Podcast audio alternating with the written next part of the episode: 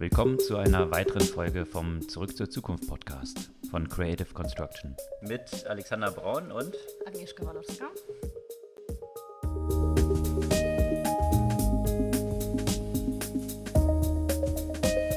Heute ohne Alexander Braun, der sich im Urlaub vergnügt. Ich habe hier aber eine sehr würdige Vertretung für den Alex.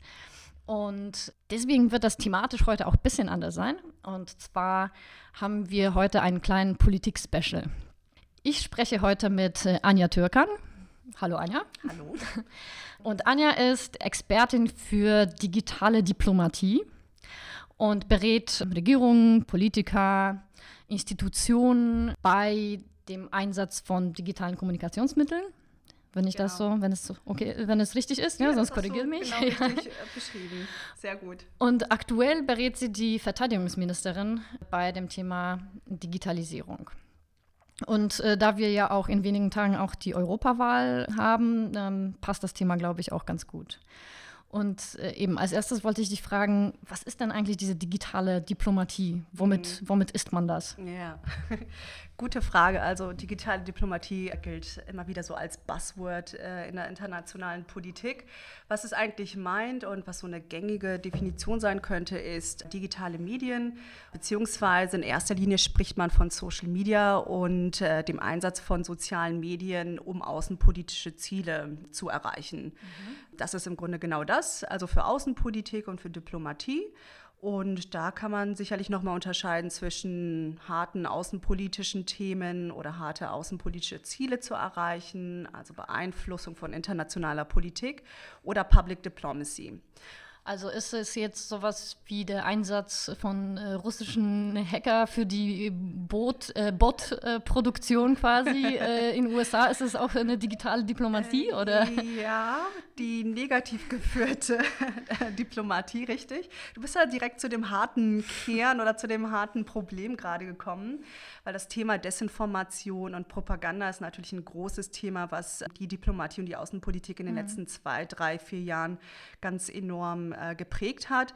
Während man in den ersten Jahren natürlich geschaut hat, wie können wir Social Media überhaupt wirklich nutzen, um Zielgruppen in den Zielländern oder in den Gastländern, in denen wir uns als Diplomaten aufhalten und arbeiten, auch mit denen über diese Channels halt sprechen. Mhm. Also von der Professionalisierung von Kommunikation bis hin zu, ja, wie gehen wir eigentlich mit Desinformation und Propaganda um? Mhm. Und kannst du uns so ein bisschen Einblick geben, wie du das Thema auch bei, bei der Verteidigungsministerin vorantreibst?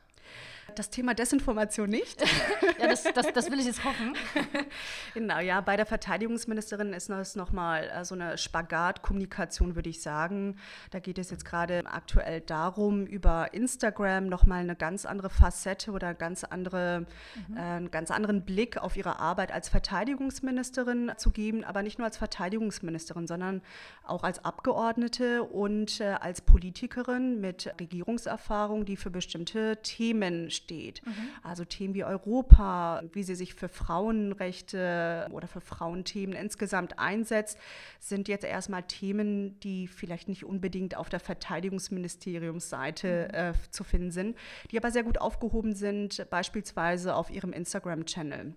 wo sie dann mit Instagram-Stories oder der Nutzer sie über Instagram-Stories auf Dienstreisen bis nach Mali, Afghanistan begleiten kann. Mhm.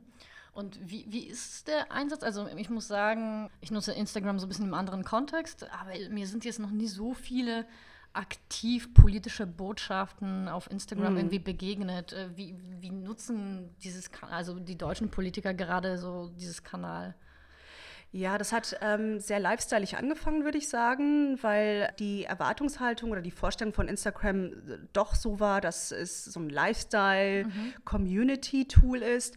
Ähm, Instagram ist aber auch, wie andere Plattformen auch, insgesamt sehr viel erwachsener geworden. Also nicht nur die Zielgruppe, äh, die Nutzer sind älter geworden. Es sind halt nicht mehr nur die 14, 16, 18, 20-Jährigen. Meine Generation ist genauso vertreten wie die 45-Jährigen mittlerweile, ähm, aber tendenziell natürlich eine jüngere Zielgruppe.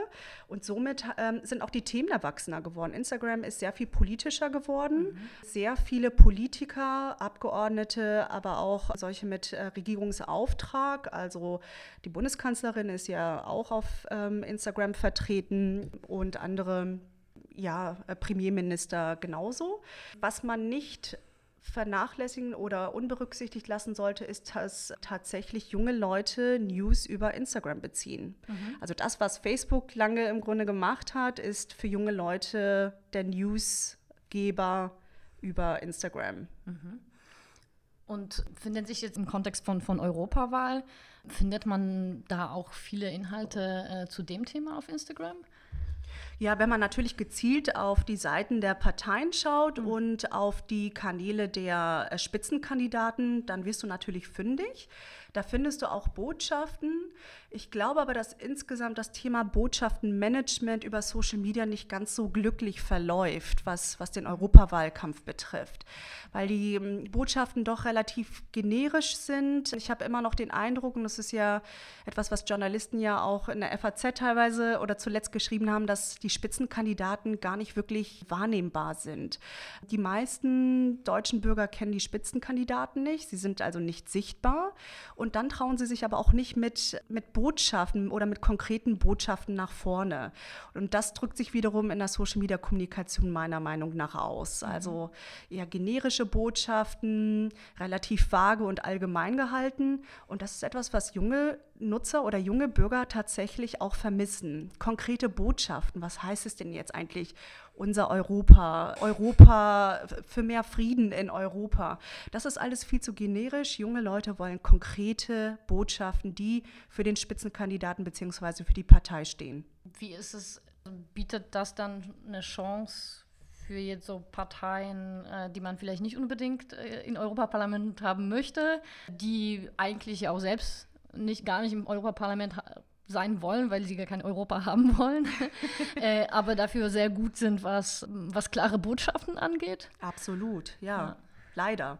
Ähm, ich finde, da wird gerade diesen kleineren Parteien, aber auch, äh, ich sage jetzt mal vielleicht antidemokratischen Parteien, natürlich das Feld überlassen, da mit gezielten Botschaften reinzugehen und auch die Art und Weise, wie das Messaging dann letztendlich visualisiert wird, mit, mhm. mit Videos und Fotos und Grafiken, ist nochmal aggressiver. Mhm. Und ja, da besteht natürlich eine große Chance, das Narrativ für sich zu besetzen in bestimmten Themen. Mhm. Sei es Digitalisierung, sei es mit der Botschaft reinzugehen, wir wollen den Dexit, wir wollen den Ausstieg Deutschlands aus, aus der Europäischen Union. All das ist natürlich anders, wird anders angefasst und anders umgesetzt äh, über Social Media.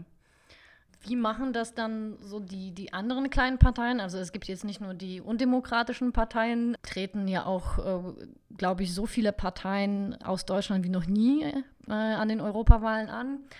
Und einige schreiben sich ja natürlich sehr stark auch, auch das Thema Digitalisierung auf die Fahnen.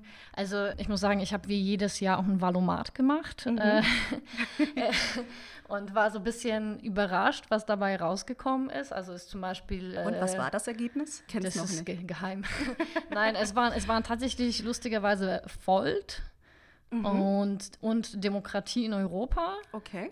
Und das, das war ein Ergebnis, was mich, äh, was mich überrascht hat. Und das war ja auch äh, bei beiden. Also es gibt ja noch so einen anderen Valomat.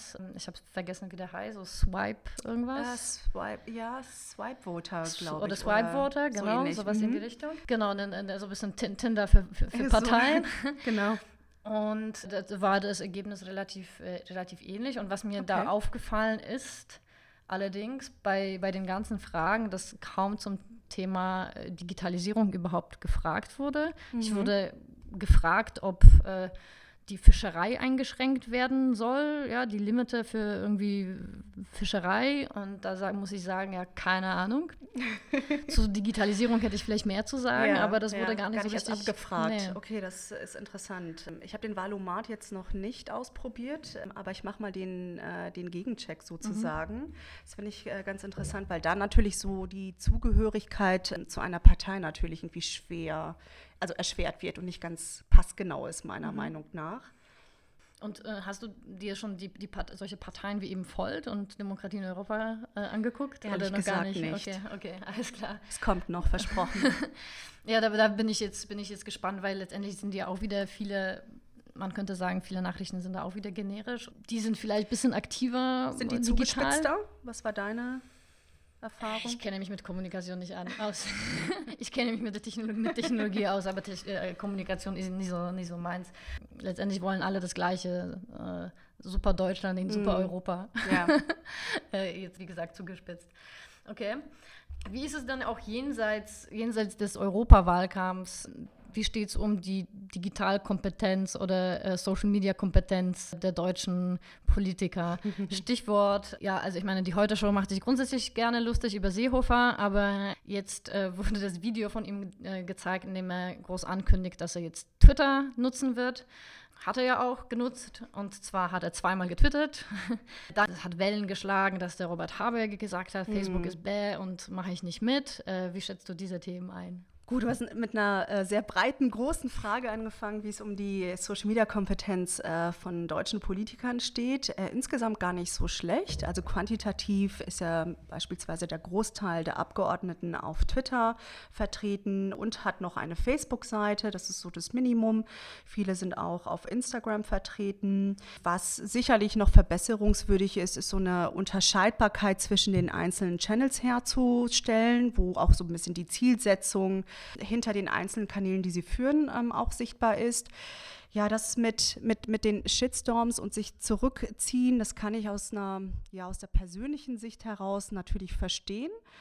Und ich glaube, dass viele Politiker dem was abgewinnen können, weil sie sich denken, okay, jetzt brauche ich auch keinen Twitter-Kanal starten, wenn mir so etwas blüht. Gerade in diesen Zeiten von Fake News und Einsatz von Bots und Manipulation bzw. Einflussnahme auf Debatten ist es ganz, ganz schwierig, da überhaupt noch wirklich zielführend zu kommunizieren.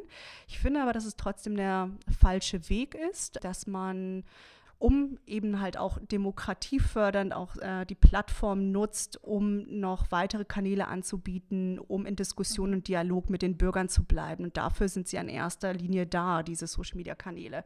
Es geht ja nicht nur darum, sich zu profilieren und imagefördernd zu nutzen, sondern wirklich ein Door-Opener äh, für die Zivil äh, Zivilgesellschaft. Da ist äh, nach wie vor ziemlich viel Nachholbedarf. Es wird viel abgesendet an Botschaften, an Sharepics und so weiter und so fort fort, aber der Dialog wird nicht wirklich geführt. Und wie wichtig das ist, sehen wir in den letzten zwei Jahren, insbesondere auf Facebook, wie die Debatte da auch gekippt ist ins Negative von Hate Speech über tatsächlich Wahlbeeinflussung. Und ähm, da muss man sicherlich auch noch mit Ressourcen rein. Und vielleicht muss da noch ein Umdenken im Kopf stattfinden, dass gute professionelle Social-Media-Kommunikation in der Politik auch mehr Ressourcen bedeutet. Ja, genau. Aber aus den Kanälen rauszugehen, ist meiner Meinung nach der falsche Weg.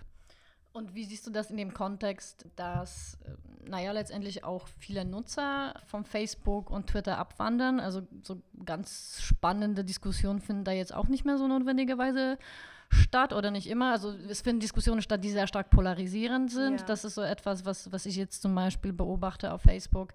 Aber ich habe das Gefühl, dass bei vielen, also es zeigen mhm. die Interaktionszahlen, so eine gewisse Social-Media-Müdigkeit ja auch mhm. äh, stattgefunden hat.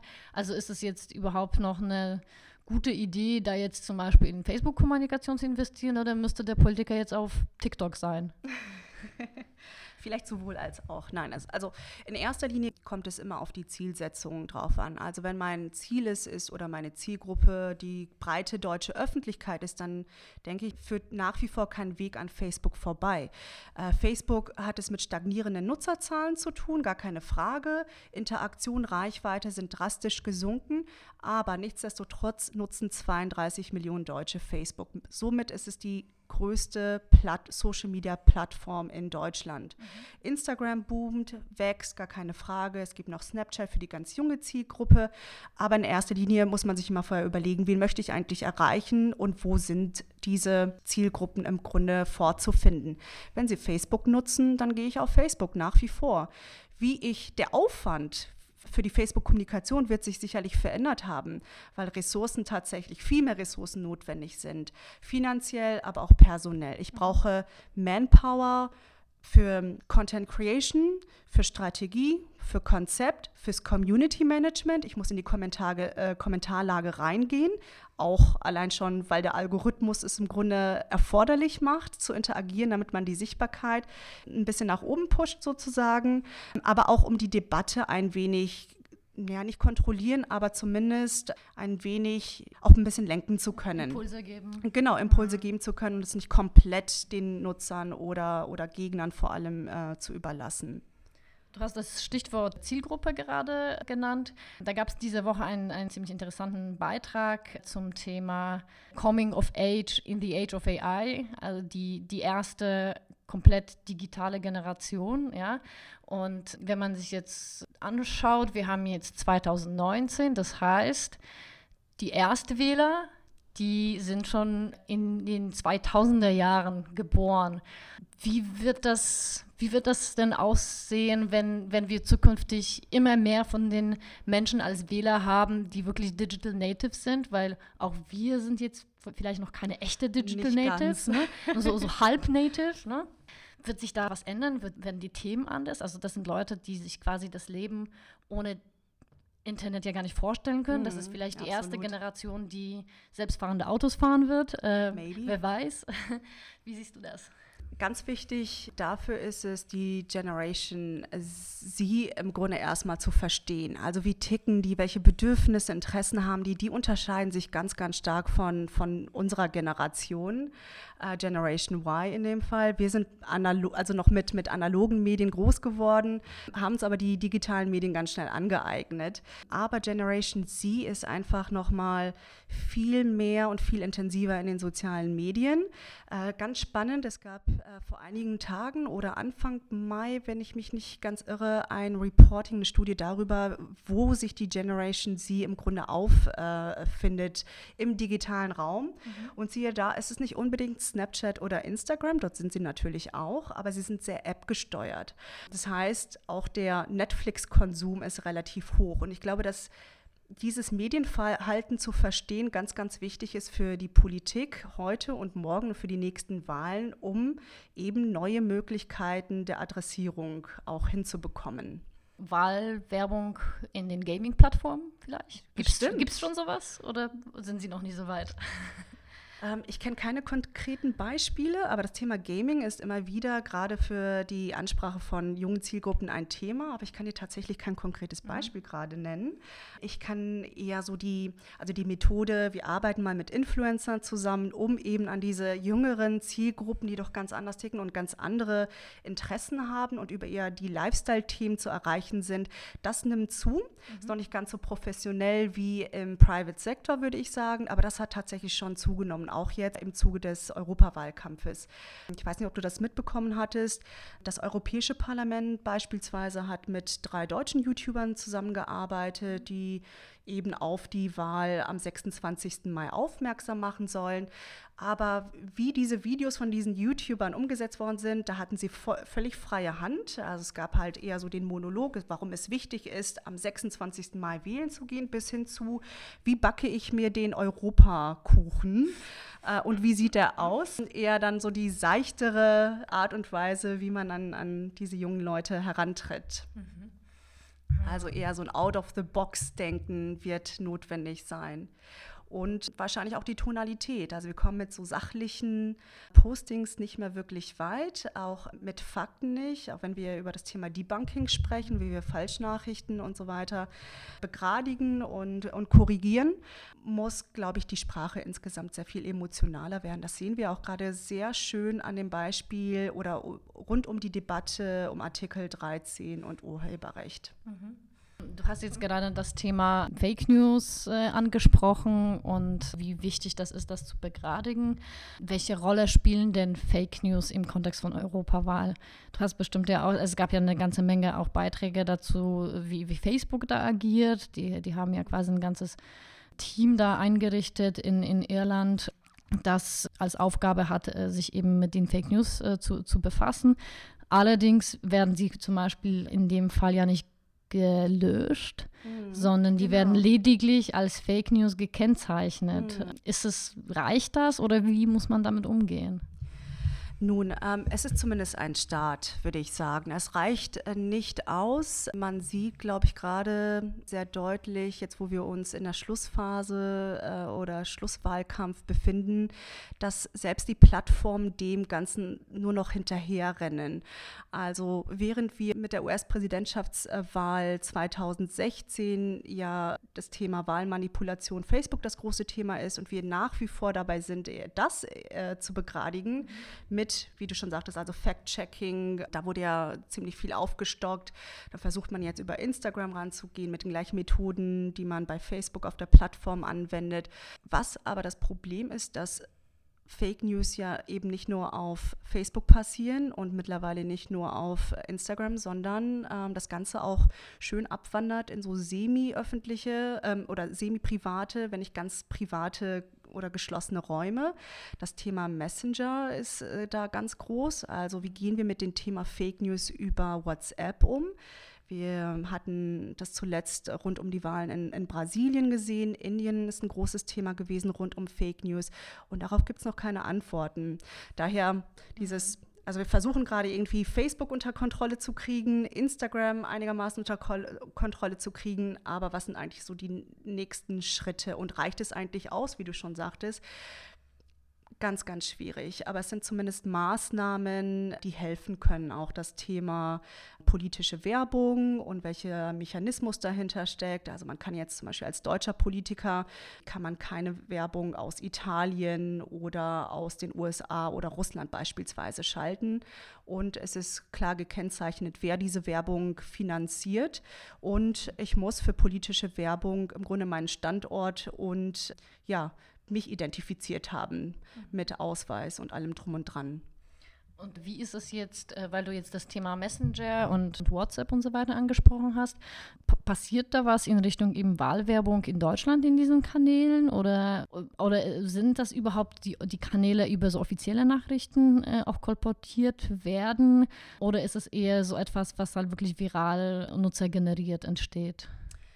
Du meinst, wie Fake News über WhatsApp sich verbreiten oder? Ich meine nicht nur notwendigerweise Fake News, sondern ähm, also man hat ja auch die Möglichkeit zum Beispiel auf, auf WhatsApp oder, oder auf Telegram so Channels zu abonnieren. Das können ja auch offizielle Kanäle sein. Das muss ja nicht notwendigerweise auch Fake News sein. Das können einfach ganz normale, es kann ein ganz normaler Dialog oder meinetwegen Monolog sein. Wird das hier aktiv genutzt? Mhm. Ja, absolut. Also es machen mittlerweile auch die Ministerien. Also das Umweltministerium beispielsweise hat so einen, einen sogenannten WhatsApp Broadcasting Channel. Den kann man abonnieren und kriegt dann vielleicht jeden Tag oder alle paar Tage mal so eine Art Push-Nachricht mit den Neuigkeiten des Tages oder der Woche. Das finde ich eigentlich sehr, sehr sinnvoll. Das ist nochmal so eine Art Ergänzung zu dem klassischen E-Mail-Marketing. Also ich kriege meine Nachricht jetzt nicht nur äh, per E-Mail rein, sondern tatsächlich über WhatsApp. Und ehrlich gesagt geht der erste Blick eher aufs Telefon als auf die E-Mails. Von daher eigentlich eine ganz nette Ergänzung, um nochmal die eigenen Nachrichten und die eigenen Informationen nochmal an interessierte Nutzer, die diesen Channel ja auch bewusst abonnieren, ähm, ranzubringen. Und zuletzt zum Beispiel aber auch das World Economic Forum oder die Bundeswehr macht es ja im Grunde auch. Aber ist das jetzt, weil, weil du sagtest, das ist ja quasi ein Ersatz für ein Newsletter oder eine Alternative zum Newsletter, ist es dann eher so eine, so eine Form des Monologs oder findet da auch ein gewisser Dialog statt? Nee, also da findet eben kein Dialog statt. Das ist tatsächlich, äh, ich bin Absender und hier sind meine Nachrichten und meine Informationen. Es gibt so eine Art Backchannel, man kann natürlich darauf antworten, aber es kriegt dann der Absender, in dem Fall die Bundeswehr oder das BMU oder das World Economic Forum. Das ist trotzdem ganz gut, weil man dann zumindest eine Feedback-Schleife mhm. hat, aber es ist nicht für einen echten äh, Dialog gedacht und gemeint. Wir pflegen es hier mit Alex immer jede Woche auch ein paar Artikel zu Empfehlungen auszusprechen, was so in der Woche Spannendes passiert ist. Hast du was, hast du mal was mitgebracht, was dich jetzt, äh, sagen wir mal, zu dem Thema oder grundsätzlich zum Thema Digitalisierung äh, in der letzten Woche angesprochen hat? Ja, ganz spannend. Kein klassisches Wahlkampfthema oder ja, doch eigentlich schon, aber kein, kein Artikel rund um digitale politische Kommunikation, sondern Chris Hughes heißt er, glaube ich, der äh, Mitgründer von Facebook, hat ja war es die Washington Post oder die New York Times, ich weiß es nicht, ein äh, Gastkommentar geschrieben. Das fand ich ganz spannend. Und das hat eine, also rund um die Zerschlagung von Facebook, warum es wichtig ist, Facebook zu regulieren. Mhm. Und das hat wiederum nochmal eine Welle an, an Kommentaren ergeben innerhalb der Politik warum viele US-Politiker beispielsweise auch dafür sind, Facebook ganz stark zu regulieren. Mhm. Was sich herauskristallisiert hat und ich sehr spannend fand, ist, dass wahrscheinlich nächstes Jahr also die Plattformen und die Tech-Themen wahrscheinlich eines der großen Wahlkampfthemen sein könnte. Mhm. Also wenn wir jetzt äh, 2021 haben wir, glaube ich, die nächste Präsidentschaftswahl in den USA. Das heißt, 2020 im nächsten Jahr ist dann Großwahlkampf. Und ich bin gespannt, ob das nicht eines der großen Themen ist. Also neben Digitalisierung auch stark das Thema, wie gehen wir eigentlich mit, mit den ganzen Tech-Playern um. Und siehst du das äh, Thema auf einem politischen Spektrum bei den Demokraten und bei den Republikanern? Also interessanterweise, oh. weil, weil in dem Kontext sich zum Beispiel auch Peter Thiel geäußert hat, ne, der Tech-Investor, der eigentlich hardcore Republikaner und eigentlich Libertärer ist, der aber auch so ein bisschen skeptisch, was die Plattformmacht der großen Player angeht, äh, geworden ist. Wird das wirklich ein Wahlkampfthema oder werden sich dann alle irgendwie doch vielleicht mehr oder weniger einig, bevor das dann soweit wird? Naja, ich glaube, einig werden, nee, das, das glaube ich nicht unbedingt. Dafür gibt es viel zu viele individuelle Stimmen auf beiden äh, Seiten, sowohl auf Seiten der Republikaner als auch auf Seiten der Demokraten. Ich glaube, da kann man nicht die Lager thematisch äh, splitten und voneinander unterscheiden. Ich glaube, die Stimmen für Regulierung von Facebook und anderen Plattformbetreibern, die bestehen sowohl auf Seiten der Demokraten als auch von Seiten der Republikaner.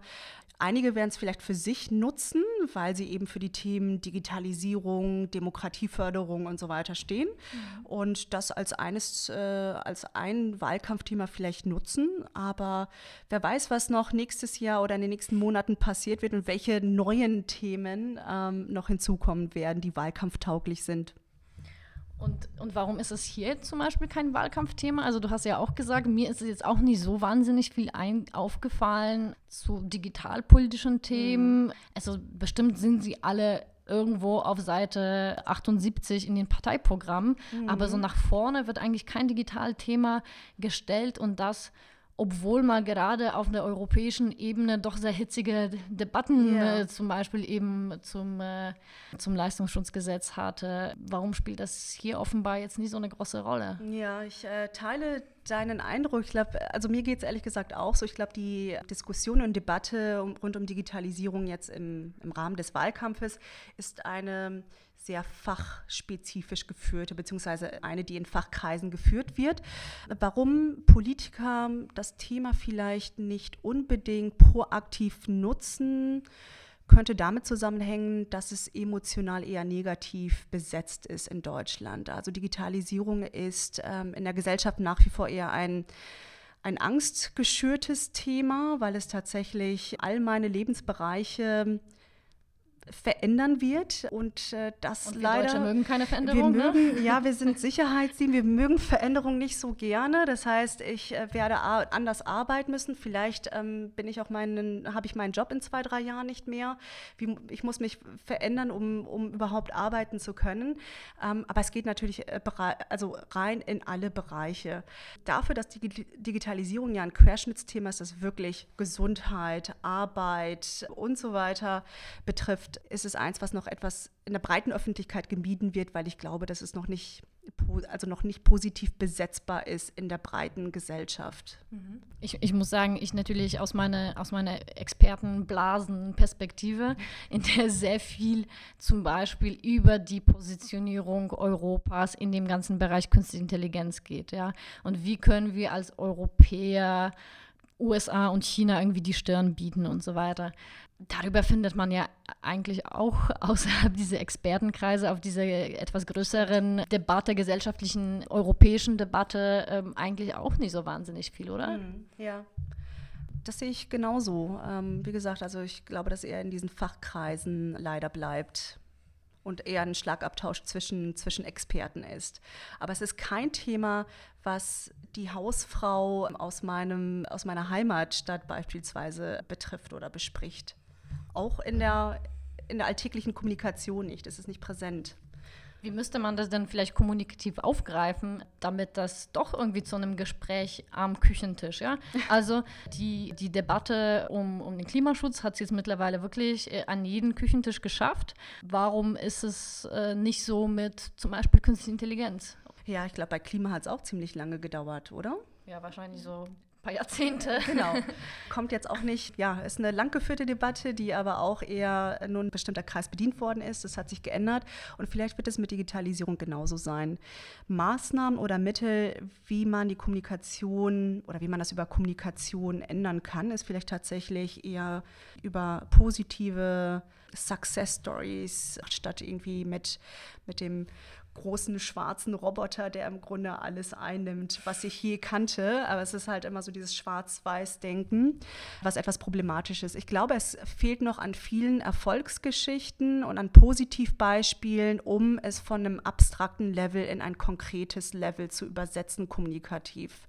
Da müssten wir vielleicht langfristig hin. Ich glaube, dass es nicht von heute auf morgen machbar ist, aber vielleicht wird es leider auch noch mal auch hier mehrere Jahre dauern. Es gab letztens auch mal wieder, ich glaube, diese Woche eine Meldung, dass äh, Schweden sich als Ziel gesetzt hat, 100.000 äh, Schweden eben in dem Thema Künstliche Intelligenz quasi fortzubilden, um eben eine breitere Debatte darüber zu ermöglichen. Finnland hat das ja auch schon vor ein paar Wochen, mhm. wenn nicht Monaten auch angekündigt, dass sie, glaube ich, ein Prozent der Gesellschaft oder auch eine relativ mhm. hohe Zahl an Menschen in dem Thema eben ausbilden wollen.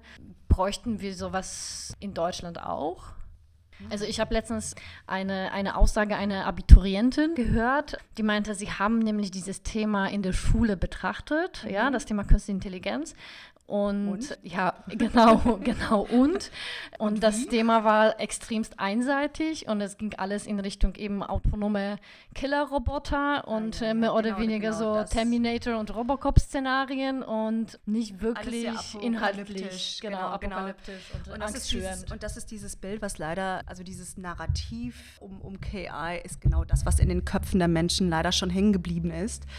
Das muss man angehen. Ich, aber die Initiativen, die, die Finnland und Schweden angehen, das finde ich also fände ich ein schönes Modell für Deutschland. Da bin ich mir gar nicht sicher, ob es da solche Diskussionen schon gibt, ob das angedacht ist und woran es liegen könnte. So vage wurde das in dieser ähm, seltsamen KI-Strategie der Bundesregierung mhm. angedacht. Da gab es jetzt so etwas wie Innovationsassistenten, die oder KI-Innovationsassistenten, irgendwie, ich weiß es nicht mehr so genau den Namen, die sollten dann in die Betriebe gehen und quasi Leute in dem KI-Bereich ausbilden. Aber wie man jetzt mittlerweile ja auch erfahren hat, die KI-Strategie, die hat ja auch nur noch irgendwie einen kleinen Teil des Geldes äh, erhalten, das, das dafür irgendwie gedacht, war, ja. gedacht ja. war. Und von Ob daher. dafür dann Geld noch übrig bleibt, ist die andere Frage. Genau. Finde ich aber auch tatsächlich für den, halte ich für den richtigen Ansatz. Ich glaube, die, der Ansatz müsste hingehen zu proaktiv tatsächlich unsere Leute auch zu Machern zu, machen. Also ich mag mhm. schon den, den Begriff, wie hast du es genannt? KI-Assistent. Aber warum ist es nicht der Innovationsmacher, Entscheider? Das fände ich viel positiv besetzter, als irgendwie der mhm. Assistent zu sein. Das ist nochmal, ich befinde mich irgendwie in einer Ausbildung, bin aber gar nicht wirklich entscheidungsbefugt und das sind zwei, drei Leute, KI-Spezialisten, die mir sagen, wie das funktioniert. Mir fehlt ein wenig der Mut und die Proaktivität auch wirklich selbst auszuprobieren. Gibt es sonst noch was? Gab es sonst noch was jetzt, äh, entweder diese Woche oder ein Thema, über das wir noch, noch hier in dem Kontext sprechen sollten? Ja, über die Europawahl haben wir gesprochen. Das ist das große Thema gerade. Da wird sich jetzt so in der Schlussphase in den letzten Tagen zeigen, was sich kommunikativ noch alles tun wird. Da bin ich mal gespannt. Mhm. Also Fake News ist das große Thema seit Anfang des, des Monats. Äh, nicht verwunderlich, ist immer wieder gerade in der Hochphase von Wahlkampfzeiten immer nochmal ein Thema, was, was besetzt wird, leider auch immer sehr negativ oder angstschürend äh, geführt wird, leider. Ich glaube, das ist es gewesen. Also okay. von meiner Seite aus zumindest. Dann habe ich noch eine Frage, weil wir machen ja immer eine Buchempfehlung für jeden Podcast. Hast du eine Buchempfehlung für uns? Ja, ich dachte, ich frage dich, ob du eine für mich hast. Gibt's, die, von mir gibt es eine Empfehlung jede Woche. ich muss gestehen, ich lese gerade tatsächlich kein, also nicht aktiv. Kein Fachbuch. Kein Fachbuch. Keine, okay. An der Stelle noch ein kleiner Nachtrag von Anja. Als sie dann nach Hause kam und sich ihr Bücherregal angeguckt hat, kam doch noch die Buchempfehlung und zwar The Future of Diplomacy von Philip Seib. Alles klar, dann war es das für diese Woche. Wir freuen uns über Kommentare, Anmerkungen und natürlich, weil wir jetzt hier von Social Media sprechen, über Shares. Das ist ja immer noch eine harte Währung. Auch über Themenvorschläge. Wir freuen uns drüber. Danke und äh, danke, Anja. Ja, gerne. Vielen Dank. Tschüss.